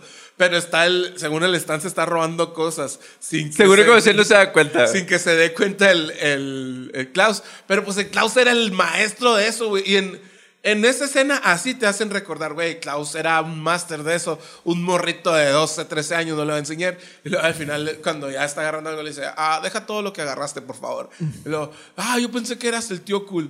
Ah, bueno, quédate con la ropa interior. Se supone que tú deberías ser el, el tío suave, ¿no? ah, es cierto, yo también pensaba. Pero, y también ahorita que decías, güey, es que imagínate a un niño, güey, de 7, 8 años, güey, que lo lleven a un cementerio, a una tumba, donde él claramente le está diciendo a su papá que ya no quiere eso. Y su papá le está diciendo, no, es que lo tienes que ver, lo tienes que dominar. El morrito no sabe nada, lo dejó bien yo no puedo ver la película del exorcista, güey. Tiene pinches eh, efectos especiales de la fregada, pero me da un terror, güey. Imagínate llevar un morrito al cementerio que ve fantasmas, güey. Oye, oye, Diego, pues incluso algo ahí de la, de la psicología, tú vas a saber más de eso, de que, un poquito más, ¿no? De que muchas veces cuando tienes acá un trauma, como que tu cerebro lo bloquea o algo así. Sí. Y, y entonces en la tercera temporada, eh, el Klaus siempre pensó que, que, que tenía un accidente o X cosa y que él despertaba, o sea, que lo revivían o algo así, ¿no? Que su papá lo revivía. Y, y luego ahí en la tercera temporada se da cuenta de que él solo es el que tiene el, el poder de revivir después de la muerte y que su papá lo mataba, güey. Hasta ahí fue que le cayó en cuenta de que su papá realmente lo dejaba sin comer para que se muriera. Y, y así pues se dio cuenta de que to- como que todas sus muertes él las, las bloqueó de su mente o algo así y él creía que eran como, como sueños o cosas así. Hasta que tiene la visión en el cielo que dice él. Este. En la nada. El- pues él dice que es el cielo, ¿no? Porque hay un momento que sale uno brincador que dice, ¿quién imagina el cielo así? Dice. Sí, este, pero cuando tiene en este cielo que él, que él crea que está con su mamá, es cuando, el- cuando se da cuenta, ¿no? Que su mamá le dice, es que has muerto 56 veces, que no te acuerdas. Y él le dice, es que yo pensaba, porque como que va reviviendo todos esos momentos, ¿no? Y le dice, yo pensaba que era como las caricaturas, que nada más me golpeaba, había unos pajaritos en el cielo y de repente abría los ojos y listo, pues, o sea, e- es eso de, estoy tan traumado que bloqueé o, o ya no, ya no quiero recordar eso y yo, mi recuerdo va a ser no que me mató mi papá, sino que me morí solo, pues, o, o que me dormí o que me desmayé de, de tantas veces que, que lo mató, que fueron 56. Este, y todas las que, de- las que vienen después, cuando él está aprendiendo a usar sus poderes, que sabemos ahora que es inmortal y que puede dominar a los muertos. Ajá. Entonces, es, es Que un los poder puede traer, güey. Y en, y en el cómic estaba, porque estaba escuchando y también, tiene, tiene un poder todavía más cabrón porque tiene telequinesis. En una parte de los cómics, él. Eh, Creo que la luna como que está cayendo a la tierra y él con telequinesis la detiene, detiene, güey. Simón, Todavía está es- más cabrón en los cómics. Pero, Ay, pero en, en el caso de Klaus, eso tiene mucho sentido. Pues el, el reprimir la idea de que tu papá, tu mismo papá, te está matando para que, para que puedas sobrellevar el trauma, ¿no? Entonces, que, que es, eh, por ejemplo, en- lo hablamos en el podcast de Stranger Things, pasa algo muy parecido con el Eleven, que, que reprime y olvida una parte del trauma para poder sobrellevar tu vida. ¿no? Así es. Entonces, ese es Klaus. Klaus es un personaje bien interesante, bien Algo- chistoso algo- y le da mucho sabor a, a la Algo serie. que, que me- que se me hizo interesante también en el, en el personaje de, de Klaus es de que, eh, digamos, ¿no? Los, los siete, los siete, bueno, todos los niños cuando van a sus misiones y que trabajan en equipo y hacen todo, todo bien macizo, este, el Klaus, digamos que es el, el, el más normal de todos. O sea, no tiene un, un poder que sea como tan notorio o tan importante para un combate o algo así. Y eso a lo mejor puede hacer que lo hagas, que lo haga como con el que se identifica la gente, así el que no, el que no hace realmente nada en un combate. pues. ¿Me entiende? Y normalmente él es miedoso y como que siempre está corriendo y siempre está escapando, mientras el Diego se va a los fregazos. La Allison también como que... Eh, Eso, eso es algo bien curioso de, de Klaus porque es muy contradictorio. Bueno, pasa también con, con Luther, por ejemplo. Es contradictorio su poder a su personalidad, pues. Klaus es una persona muy miedosa, güey. Sí, y puede ver a los fantasmas, ¿no? El, el Luther es una persona que, que es, es muy dócil, güey. Es así, muy amable también, ¿no? A mí- y él es súper fuerte, pues. Sí, a mí se me figuró que es como que muy infantil, güey. Ah, ándale, güey. Y, y es el líder, ¿no? Entonces, y es, es más como un seguidor más que un líder. Entonces, como que tiende. Eso, eso también es algo muy fregón de, de eh, Umbrella Academy. Porque a mí me gustan mucho este tipo de series donde se aterrizan más a los superhéroes, un poquito más a la realidad, como en The Voice, como pues aquí, como en Invincible, donde puedes ver un poquito más la humanidad de lo que realmente te puede hacer el poder a ti, ¿verdad? Eh, un superpoder en tu mentecita, ¿no? Claro. Y ah, no sé, también a lo mejor por eso se identifica uno más con Klaus, como dices, ¿no? Porque es más como tú a la hora de los trancazos, pues, o sea, mientras los demás, pues Diego le atina todo y, y Luther le puede pegar un fregazo a todo. Que por cierto, me, me queda duda, güey. No sé si ustedes sepan. ¿Cuál es el poder de Diego? O sea, Es realmente. Pues ese, güey. No. No, de Diego es, es como el Ah, de control Diego. que tiene con sus manos, el de poder tirar los cuchillos y, y Tiene muy buena certero, puntería, güey, ajá. O sea, es puntería y eso. Sí. no, no es Porque como que. es como el bullseye de, de Daredevil. ¿no? Ajá, si te fijas cuando vuelven y que no tiene poderes, él quiere Se le cae. manipular los cuchillos y pum, se le tiran y dice, ¿qué Ah, pasó? Que obviamente, para conveniencia, él agarra cuchillos, güey. Pero pues. Sí, Ah, aparte de que es muy habilidoso güey, en la pelea, ¿no? Ahora- bueno, de, de cinco ya hablamos y... Y está Ben, ¿no? Ben es el número 6. Ben, se me hace. se- Aquí los estereotipos están curados, pero él es un asiático y su poder es sacar eh, pulpos. Pues, pues Ben, creo que su personalidad la describe perfectamente Klaus en uno de los episodios de la tercera temporada, güey. Dice como que es un. Como si fuera un cachorrito chiquito haciendo corajes así. Como si tuviera una nube negra eh, en un día soleado, les dice, arriba de él. Que es muy, muy quejumbroso, pero está suave porque dice que eso es lo que nos hace a nosotros. O sea, por eso, eh, porque le está hablando al otro Ben, ¿no? Al, al Ben de la otra realidad. Le dice, nosotros no queremos ser perfectos. O sea, nosotros no queremos ser lo- los más fregones. Y por eso nos caemos bien. Y eso, Ahí- tiene, eso es- tiene mucho sentido, güey. Cuando una persona a huevo, a huevo, quiere estar ahí, a huevo, quiere pertenecer, te hace como que decir, ay, no, güey. Pero hay personas que, que son un desmadre a lo mejor y, y- y el, el ser tan auténticos te hace quererlos más. ¿no? Y, y es que, por ejemplo, ahí hay algo que se me hace bien, bien fregón. Lo, lo quería guardar para el final, pero igual los- lo suelto ahorita. Es. eh, Luther, por ejemplo, todo el tiempo está queriendo. Él sueña con que su. con que Umbrella Academy sea como la Sparrow Academy, ¿no? Que sea todo muy así, todos muy. ah, este ah, cuadrados y que sean muy obedientes y vamos a salvar el mundo y, y somos los que, los que terminan con, la, con los malos y todo ese rollo. Pero ah, de repente el Ben de, de Sparrow le, le, le dice a, a, a esta muchacha, ay, ¿cómo se llama la, la novia de... Sudán. No, no, no, la novia de Luther. Ah, se me fue. Lila. No, no, del de Luther, güey. Solán. Solán se llama.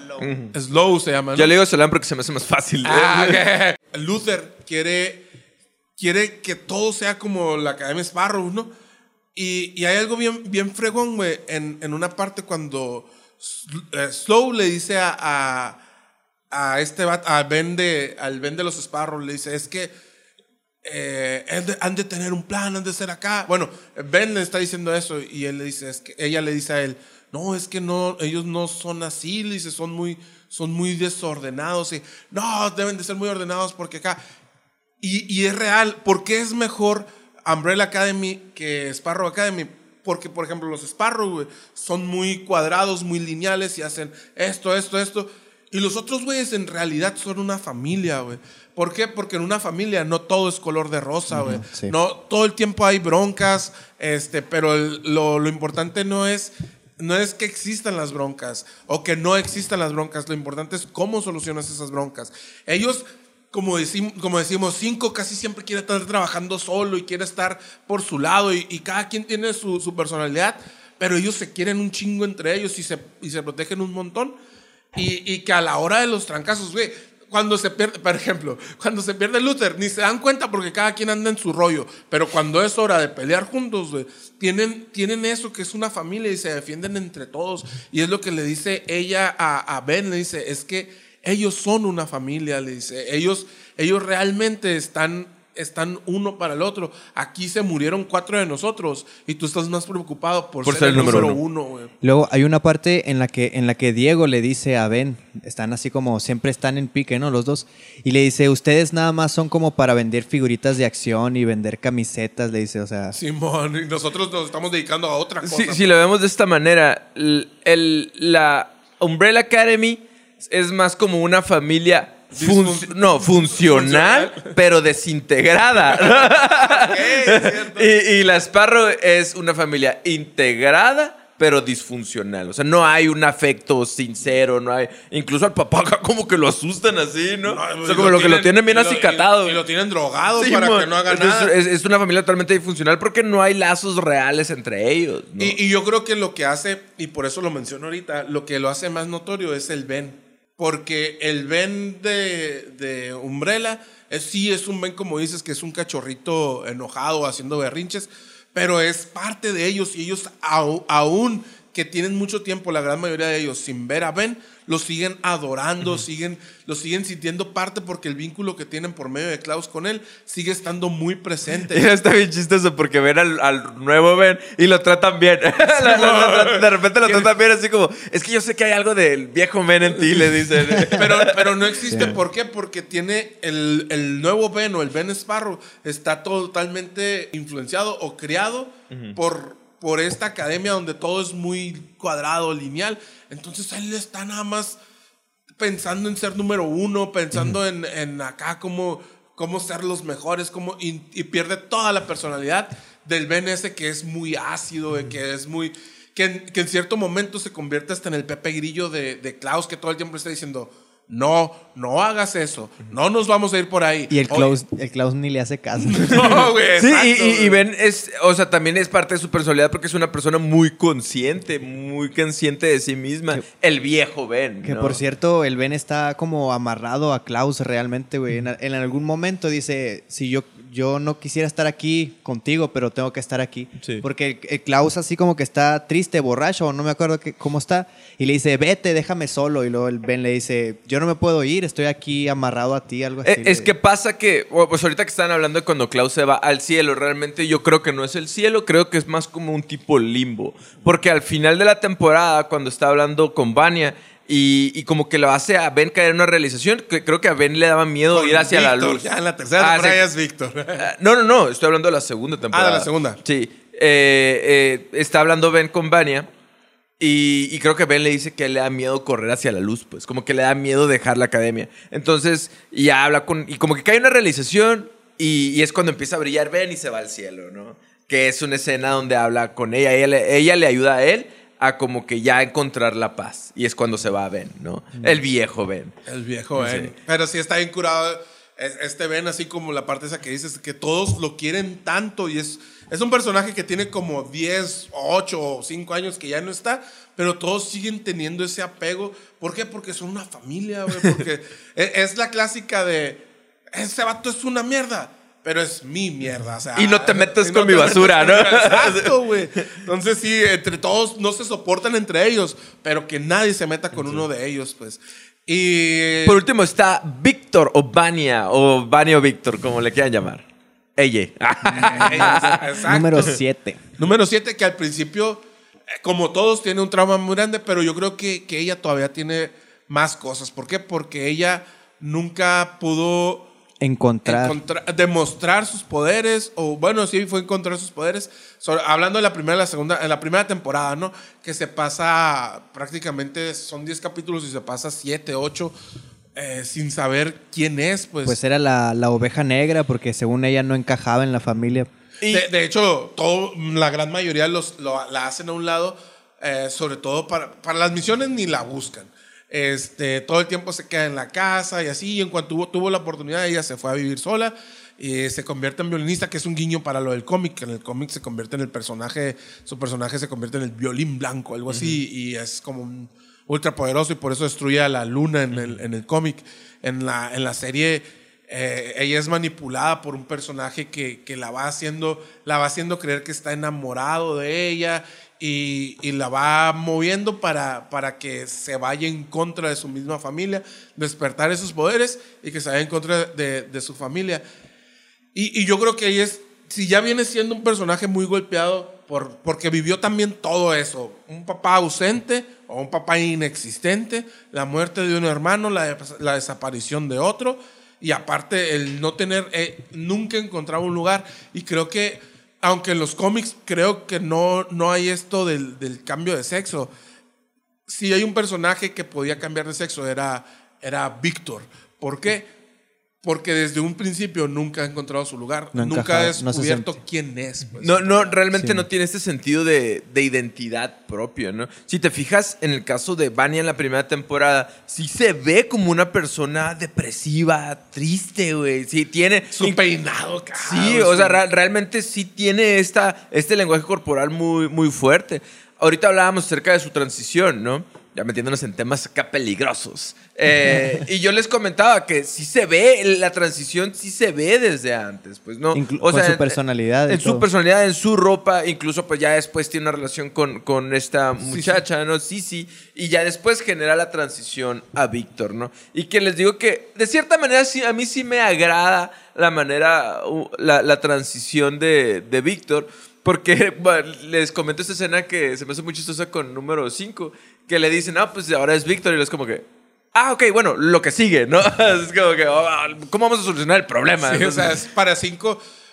Pero es que cinco es un, es un cabrón. fregonazo. Este, para cinco, sí, como, ok, eres Víctor Vania, no me importa, se va a acabar el mundo, es más importante esto. Sí. Güey, Qué chingón que ya estás encontrando quién eres, Simón, a, a- a lo que vamos, ¿no? Yo, yo les decía ahorita, eh, estábamos hablando también aquí con, ah, con Toño y, y antes de, de empezar a grabar, cómo, cómo habían visto esto. Yo lo único, ah, siento que, ah, que no se me malinterprete, pero yo siento que, que era como medio innecesario que fuera de uno por uno, pues. A decirles como- que se llama Sí, Víctor. ahora soy Víctor, ahora soy Víctor. Y yo le- les decía que yo hubiera, yo hubiera preferido que en lugar de que fuera así de uno por uno, porque aparte nunca había así como... El único que medio se comporta diferente es, es Luther, pero de una manera positiva, ¿no? Porque a todos es de, como dice, cinco es, ah, ok, se va a acabar el mundo, vamos, vamos a ver qué vamos a hacer. Y, y todos los demás es... Luther le quiere hacer una fiesta de bienvenida a Sí, Víctor. güey. Luther, Luther es, es que es como dice, como dice Lash, es, es un morrito, güey. Y le tenemos que hacer un pastel, le tenemos que hacer una fiesta, tenemos. eh, Es, esa es la única, el único personaje de todos, güey, que se comporta de una manera diferente. Entonces, ¿para qué me vas con uno por uno a que les está diciendo, ya no soy Vane, ahora soy Víctor? Yo les digo, yo hubiera preferido que, una, si ya vas a ir uno por uno, haber visto como diferentes situaciones que pueden pasar, porque desgraciadamente una persona que no se identifica de alguna manera, por ejemplo, en este caso, una, una mujer que no se identifica como mujer o que, que se identifica como hombre y que realmente se siente hombre y es hombre, eh, no, no, no encuentra la aceptación en todo el mundo. No es como que llego y es, ya no me digan Vania, díganme Víctor. Ah, ok, Víctor. No, de- yo les decía, probablemente si ahorita el Lash dice, ok, ya no soy Lash, soy, no me acuerdo cómo te puse ahorita. Carmen, no sé. Carmen. porque se le había perdido la cadenita. Si ahorita el Lash me dice, ¿sabes qué? Es que yo no me identifico como Luis ya, me identifico como Carmen. Ah, probablemente en esta semana yo le dijera tres Lash. veces o cinco veces Lash. Eh, Carlas. Y luego en el mes a lo mejor ya no son cinco, a lo mejor ya son tres. Luego ya cuando pasa un año a lo mejor ya es un proceso. Pues si en esto fue así como en automático y, y todo será así, acepto en automático. Yo hubiera preferido que a lo mejor se hubiera visto, si lo iban a hacer así, que se hubiera visto como... eh, Diego era a lo mejor probablemente el personaje que era así como que más hubiera batallado para, para poder adecuarse a decirle Víctor o, a- o, a- o aceptarla como Víctor, aceptarlo como Víctor. este, pero en cambio no, no pasa eso. Bueno, y si ya no pasa nada de eso, entonces ¿para qué gastamos dos capítulos donde vas uno por uno, por uno? Porque al final se nos juntan tantas, tantas cosas de, de la trama que es por eso que te sientes como enclaustrado. Eh, cuando, cuando realmente esto no, creo que no le dio ningún valor en ir uno por uno. Hubiera preferido entonces, si no iba a tener un valor extra, eso, güey, que los hubieran juntado a todos y que le hubiera dicho, que, que hubiera dado a lo mejor no un discurso, nada, nada, pero que hubiera dado un mensaje de, de cómo se sienten estas personas y cómo nosotros, que, que estamos desde fuera, podemos ayudar más a, a que ellos, a que su transición sea mucho más cómoda, Sencilla. mucho más rápida y mucho más sencilla. Loca- locamente, la única vez en la, que, en la que alguien se equivocó y no le dijo él, sino que le dijo ella, fue Allison cuando estaban discutiendo. Le dice, no recuerdo exactamente las palabras, pero de haber sabido que tú serías la causante de todos nuestros problemas, te, habría, te habríamos dejado sola en, en- en el pasado. Sí, pero porque en el pasado era, era. Vania, a lo mejor probablemente le haya dicho eso, pero, pero sí, como dices, nadie, nadie, hay, nadie, nadie se equivoca. De hecho, aquí nos ha tocado ahorita en, el, en, el, lo que estamos hablando. O sea, tratamos como que estamos con muchas pincitas de, ok, primeras dos temporadas se llama Vania. Sí. Bueno, primeras dos temporadas es Vania. Ahora la tercera temporada es Víctor. Pues entonces sí es, no es tan fácil. Pues, no ahora tan cuando le dicen te hubiéramos dejado sola en el pasado, yo creo que también eso tiene mucho que ver de su personalidad en el caso de Víctor o Vania, ¿no? A través de... El, el- el estar reprimiendo tantos sentimientos y tantas cosas te hace expresarlos de otra manera, ¿no? Y por eso estaba muy, como muy irritabilidad. Aparte, la tenían excluida totalmente y yo creo que pasa un efecto muy parecido al de 5, ¿no? Ella, a pesar de que no estaba eh, eh, encerrada en el futuro apocalíptico, lo que sí estaba pasando es que era, era excluida y a pesar de estar rodeada de personas se sentía sola. Entonces llegó la primera figura de apego, que es este vato que creo que se llama Leonard, que es el, el villano de la primera temporada. Y en cuanto le... Nada más, a lo mejor ni era la orientación sexual de Vania en ese momento, pero como fue la única persona que le dijo, te reconozco, la manipuló como quiso, ¿no? Entonces que este personaje era un personaje que había sido excluido, que era fan de, de la Umbrella Academy, ¿no? Bien fan, pero el Reginald como a, a un morrito fan lo mandó a la fregada, ¿no? ¿Y qué fue lo que pasó? Se quiso vengar de ellos. Como, como la película de Los Increíbles, güey. Ah, como la película de los increíbles, güey, es lo mismo. Entonces, él al encontrar el hueco que es Vania, al sentirse sola, excluida, sin, sin esta de- reprimida, sin esta identidad propia, llega y le da un poquito de afecto. Y Vania dobla las manos, ¿no? Entonces, ¿por qué? Porque eso habla mucho de su sentimiento y de su personalidad. Y conforme va pasando la narrativa en las tres temporadas, se va soltando más. Y ahorita ya no ves una, una Vania enojada que provoca el apocalipsis. Ves una Vania noble. Porque sí se ve bien diferente. Se ve más suelta, se ve noble, se ve más sonriente. Hasta cuando le dice el, el Luther, oye, ¿quieres ser mi best man? O sea, hasta se siente así como que a la madre, pues se siente feliz, ¿no? Y, y sí se ve como que estos lazos afectivos entre ellos se van creciendo todavía más, ¿no? Además de que también se potencializa por el hecho de que, de que está como que muy preocupada por Harlan, ¿no? Que es el hijo de, de su gran amor que fue Sisi. Entonces está como muy preocupada por él y ahí se le demuestra más su, su lado. Miren, ven cómo es, cómo es difícil, o sea, no es, no es tan sencillo. Eh, ahorita todo el momento se han estado refiriendo a, ella, no a él. Y realmente ahorita ya, tanto en la vida real como dentro del mundo de la serie, es él, pues. Entonces, a eso me refiero de, de cómo mm, es que si, si demostramos que todo es color de rosa, a- hay personas que a lo mejor están pasando por eso y que, y que quieren eh, hacer esa transición y que se puedan llegar a influenciar a que, ah, ok, es que todos me van a aceptar tan fácil como los demás. No va a pasar, pues entonces es, es como algo, algo que todos tenemos que trabajar en conjunto, pues. Y, y en el caso de, de la serie, que, qué chingón que para, para Víctor, eh, sus hermanos lo aceptaron completamente desde un inicio y le dijeron, ¿sabes qué? Es que ah, te aceptamos tal cual eres y, y en algún momento eh, yo creo que, que el símbolo ese de, de, de parte de cinco, de decir, ok, mira, es que si tú eres Víctor, no, no es tan, no es que diga, no es que él quiera decir que no es importante que haya cambiado su, su personalidad o hasta su nombre y todo, pero le, le dice, prácticamente lo que yo entiendo es, güey, yo te acepto como eres, como tú seas, eres mi hermano, antes eras mi hermana, hoy eres mi hermano y para mí está bien. Y a, a mí, me, a mí me sucedió en, en, en algún momento de, de una persona que, que quiero un montón y que amo con todo mi corazón. El Tropia. El Tropia, no, no era el Tropia. Este, que me dijo, oye, ah, ya me habían comentado a mí que yo me enteré primero por, por otro lado que, que esta persona era gay y, y esta persona no, no había hablado conmigo, ¿no? Todavía no me decía nada y, y la madre. Y, y llega y me dice un día, oye, es que necesito platicar contigo de, de algo importante para mí. güey". Mira, le dije, este, yo ya sé de qué se trata, le dije. Eh, yo no te expliqué que, yo no te tuve que dar ninguna explicación que a mí me gustaban las niñas. Tú no me tienes que dar una explicación que a ti también te gustan las niñas. Si te gustan las niñas, pues qué chingón. güey.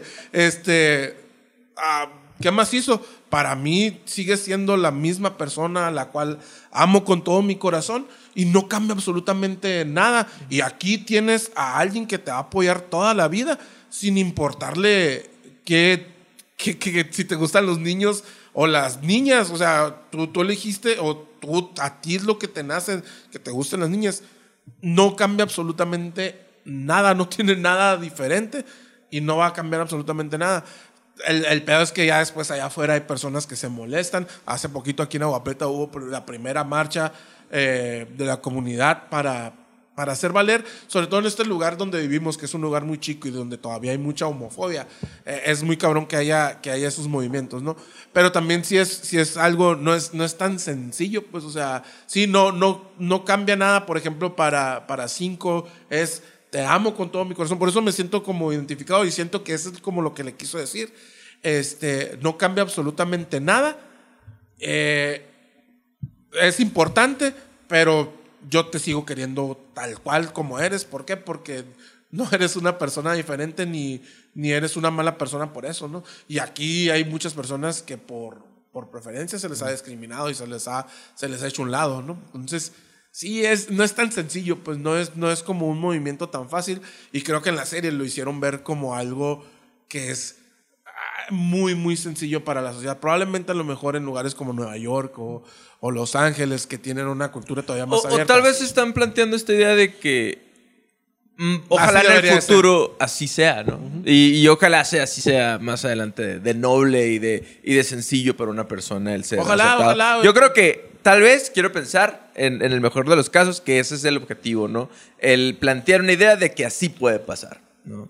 Y este es la Academia Paraguas, Espérate, señoras, espérate, señores. todavía hay algo pendiente, carnal. A ver. A ver, empecemos con el Tony. ¿Qué te Tony, dijo? ¿cuál, cuál es tu personaje favorito? Ah, güey? sí es cierto. Ah, Le- el le ibas a el- el- desde preguntar, que empezó quería preguntarnos eso. ¿Se valen dos? Pues, y explícanos por Se qué. van en siete. Ah, Ah, se van en siete. Reginald. El- el changuito. Poco. mi personaje es muy buen personaje, güey. Sí, güey, sale bien poquito. Chacha. Ah, el batito del pez, el pez que sale en la PC. que en los cómics es más importante que en la serie, pero. No, mis dos personajes favoritos sin duda son Klaus y, y Cinco, güey. Eh, Klaus ya lo, lo medio expliqué, güey. Ese, eh, esa nobleza que, que se ve en la tercera temporada. Pero esa. Yo creo que Klaus es mi personaje favorito de. Porque es algo que yo no pudiera hacer. Ah, a él no le importa nada, güey. O sea, no es, no es que a mí me importe lo que piense la gente, lo que. Pero, por ejemplo, en mi, en mi juventud, así como de todas maneras, yo, yo guardaba un cierto. ciertas cosas, ¿no? Que andaba de rocker y que decían que era satánico, que, que la madre. Sí, güey, pero de todas maneras, yo, yo intentaba portarme bien. El, el no ser acá como el, el desplantes o no usar drogas por, porque no está bien. Y aparte porque yo sentía que cualquier cosa, creo que soy muy, mm, ah, ¿cómo se dice? Así como muy susceptible a engancharme a las cosas, pues, o sea, y si fumaba me iba a enganchar al cigarro, si tomaba me iba a enganchar a, si me drogaba me iba a enganchar a esas cosas. Entonces, y a, yo pienso mucho las cosas antes de, de hacerlo. Y por ejemplo, si voy a hacer algo, eh, ya lo pensé dos, tres veces, pues ya, ya lo analicé, ya lo vi y ok, damos el paso. Este, comúnmente doy el paso, pero ya lo analicé y, y estoy como muy seguro de lo que voy a hacer. Y Klaus, Klaus es un alma libre, güey. Es, es como una pluma que se la lleva el viento y, y no, él, él no le importa dónde, dónde va a terminar esa noche y dónde va a amanecer al siguiente día, güey. Él, él vive, güey. Precisamente ayer en la noche estaba, estaba platicando, porque ahorita estamos ensayando otra vez, porque vamos a, a tener ahí un toquín. Vamos a volver después de muchos años. Este, y estaba platicando con, con Alan y con uh, Chon, que son los vatos con los que toco. Y, y les estaba, estábamos hablando de, de festivales, ¿no? de, de rock que hay por el mundo. Y, y yo le estoy diciendo, yo ya ni de pedo puedo ir a un festival, güey. ¿Por qué? Porque yo ya, yo ya eh, cuando estaban platicando del festival, yo ya estaba pensando, ¿y dónde voy a dormir? ¿Cómo voy a dormir? Este, ¿A qué horas voy a comer? ¿Dónde puedo comer? ¿Dónde? Son, son cosas que, que güey, me, me atacan así, güey. Y digo, ah, no, la madre, mejor veo el festival por YouTube, güey, o, o el contrato, el, el stream, güey. Modo señor ya. Sí, güey, modo, modo señor, güey. ¿Por qué? Porque. Pero, pero siempre he sido así, güey, es el pedo, pues, o sea, siempre, siempre he estado como, ok, yo no voy a dormir en el suelo, güey. Sí, si man. tengo que dormir en el suelo, voy a ir preparado para dormir en el suelo, pues, entonces, eso es. es ese, soy, ese es como el tipo de persona que soy yo. Y Klaus es todo lo contrario a lo que soy yo, pues, o sea, Klaus ni se preocupa por dónde va a dormir, si va a comer o no va a comer, él nada más vive. Pero aparte se me hace un personaje muy noble y que une mucho a la familia. Y por otro lado también está Cinco, porque Cinco también se parece mucho a, a mí. eh, en, en ciertos sentidos, no, no es así como que sea un gruñón o, o que sea algo por el estilo, sino que, por ejemplo, Cinco está preocupado todo el tiempo en, en resolver problemas, está alerta todo el tiempo, está, está pensando siempre, vuelvo a la otra anterior, en lo que va a seguir. En esta temporada hay algo bien curado. Cinco es el primero que se da cuenta que empiezan a desaparecer cosas, güey. Porque todo el tiempo está alerta, güey. Todo el tiempo es, a ver, aquí había tres, tres langostas, ya no hay ninguna. Neta, esta es una mamada, Diego, después necesito ayuda con eso, güey. Yo me puedo dar cuenta, güey, si alguien estuvo en algún lugar, o por ejemplo en mi oficina o en mi casa, güey, con detalles muy pendejos, güey. Porque yo cuando me voy, güey, es como tomo una fotografía de lo que dejé, güey. Yo al siguiente, y puedo irme, güey, a mi casa y la madre, güey, y no me voy a acordar, güey. Pero cuando vuelvo a la oficina, güey, una pendejada, por ejemplo, está mi, el iPad así, güey, y si yo la dejé así, el micrófono estaba así, y mañana está así, alguien se sentó aquí, alguien me movió el iPad. En mi casa, de repente, a veces ah, lleg- o llego así, güey, y luego veo unas huellas de carro que no son del mío, güey, y ya llego, ¿qué miro? O hasta el portón, güey, si está cerrado diferente a como yo lo dejé. Es un- neta, güey, a veces, a veces a mí me genera mucho estrés. Eh, esa madre digo, güey, ¿por qué estoy así? Pues, o sea, O acá cuando, cuando falta una soda. Ah, vino el Lash. no, eso ya, ser, eso ya, ya está muy, muy dado por hecho que va a faltar una pinche soda en la oficina, ¿no? Este, cada vez que viene el Ash, ya sé cuándo viene el Ash, güey. Cuando falta una soda en la oficina, vino el Ash. Este, es, es así, pues, y, y yo soy en ese tipo, y creo que cinco es de esa manera, pues, que todo el tiempo está como pensando en cosas que a lo mejor no debería estar pensando, que, per- pero después pueden ser importantes. Ayer, ¿qué pasó, güey? O sea, de repente, yo sé que ninguno de ustedes había visto las, las vistas en YouTube, ¿no? ¿Y quién fue el primero que les avisó? Sí, pues sí. Este, ¿Y por qué, güey? Porque de repente yo lo, yo lo vi a las 5. Probablemente nadie se pueda acordar de, de- de este tipo de situaciones. Pero yo lo vi a las 6 que me fui a ensayar y estábamos en 150 vistas la, el, el video de payaso, ¿no? De, de la psicología en payaso de Franco Escamilla, güey. Vuelvo, güey, y voy a abrir YouTube y me sale el video de ese, güey. Y ya veo que son 350. Yo, ah, cabrón, porque hubo un movimiento. Comúnmente nosotros no tenemos tantas vistas, nosotros tenemos de promedio de vistas 200. 200, 250.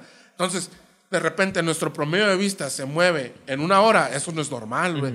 y, ya- y ya después de ahí fue... De ahí para ok, arriba. A la hora, a la hora, a la hora yo lo estaba checando, lo estaba checando, estaba viendo acá y luego empecé a analizar los otros videos, empecé... Güey, a veces necesito soltar un poquito de eso. Y, y así es. Klaus. Cinco... No, cinco. que quisiera ser más como Klaus, Klaus. menos como cinco, pero cinco es un personaje bien cabrón. Además de que, Simón. de que el Durante actor, las tres temporadas tiene mucho protagonismo, güey. en, en esta tercera tiene menos. Pero, Pero, pero a la vez, el. el- el- Pero es crucial. Es, es tan crucial que te das cuenta que en la tercera temporada que él inventó, o sea, él, él fundó, perdón, La la, compañía. sos- la compañía de cuidar la- las líneas del tiempo. tiempo. Y, y luego, de hecho, que a mí se me hace que su poder es el más cool de Está, todos, está tan cabrón que él es su propio villano, güey. Sí, Barras. Entonces, es la verdad, güey. Y, y en lo personal, por ejemplo, en mis personajes favoritos, yo creo que él. Es que en, en el caso de cinco, yo creo que vamos a coincidir la mayoría y hasta las personas que puedan llegar a ver esto. Eh, porque es esta contraparte de un niño con un alma vieja, güey. Es. Es bien encantador, güey, el vato, güey. Y el, y el caso de Klaus, pues es una persona muy chistosa, güey. Pero yo creo que a mí totalmente, pues, no, no batallé mucho en su personalidad. A mí me lleva, por todo lo que también ya comentaste, todo lo que es cinco. ¿Y ¿no? quién más pudiera ser? Porque si vamos a coincidir en cinco, ¿quién otro? güey? Yo creo. Ah, acá vamos. El Diego sí va a decir Reginald porque sí es una persona dictadora. ah, no, yo creo que Pogo. no, de verdad. Por ejemplo, Pogo a mí me gusta mucho porque es, es muy. Es, es- él es un maestro. Siempre está.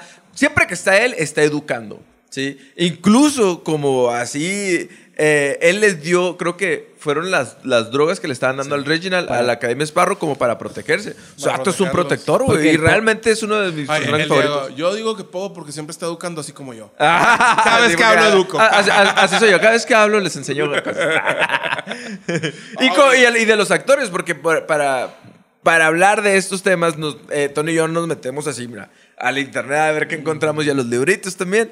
Pero en el caso de. de- me, puse, me puse a ver entrevistas y lo que es eh, David Castañeda, que es el que hace el personaje de Diego, el vato es otro pedo. O sea, lo ponen así como de malote, pero el vato es bien chistoso. Entonces, ye- como, él como actor, como nuevo actor, está muy, muy curado también. O no sé qué otras cosas saldrán. Lash. no, pues a mí ninguno. es que- Yo nada, no aprendí nada. No miré la serie, güey. Se me hizo aburrida. No, güey. Este, justo antes de venir para acá estaba platicando con mi esposa y, y estamos, los dos coincidimos en que los personajes que más nos gustan son esos, güey. El, el número 4 y el número 5. Klaus y número 5, que es el único Qué que no copión tiene ese. nombre. Ay, no, yo lo dije, yo lo dije primero que tú, güey, allá en mi casa. Pero sí, y, y era justo eso porque como que el 5 es el, el- el más cool, el, el que casi todo giró en torno a lo que él hizo, pues. Porque por culpa de él se hicieron muchas cosas que son el trama de- principal de la serie. No, sin cinco nunca no hubieran salvado ningún apocalipsis sin cinco, güey. Ah, pues. Por- por- a lo de que hecho, ni, de ni eso. hubieran iniciado tampoco, güey. ni hubieran iniciado los apocalipsis. Y este, y, y el Klaus, por su, su carisma acá, está chilo, güey. Y fue lo que más nos gustó. Y todo eso que mencionaste tú, pues, la neta. sí, ya, ya por Era lo mismo. Y lo, lo que les dije hace rato, que es como que con el que el superhéroe con el que más te identificas, porque es el más común, güey, el más normal, el que, el que tiene miedo de, de morir, incluso, güey, tiene miedo de, de, de Y, y que aún a los así fregazos. se avienta, ¿sabes? y Sí, que, mon. o sea, a pesar de que está lleno de miedos, aún así, pues le voy a entrar ni pedo. Sí. Entonces, esto es la Academia El Umbrella, Paraguas. la Academia Paraguas, la Academia Sombría. Esto es Umbrella Academy. Muchas gracias por haberlo visto. Vean los otros capítulos, denle like, dislike, comentarios, Suscríbanse, compártanos en donde, donde puedan. Todavía somos una comunidad pequeña, pero vamos creciendo. Eso está. Muchas gracias, Yeah. Lash. Pónganos en sus comentarios quién es su personaje favorito y por qué. Pa- A lo mejor no ¿Y por qué cinco? Yo creo que todos vamos a coincidir, güey. con cinco. Bueno, pónganos cinco y alguien más. Muchas gracias. Nos vemos la próxima sesión. Bye. Adiós. Que no sea grabado, ¿no? Simón. ¿Sí? Cállate.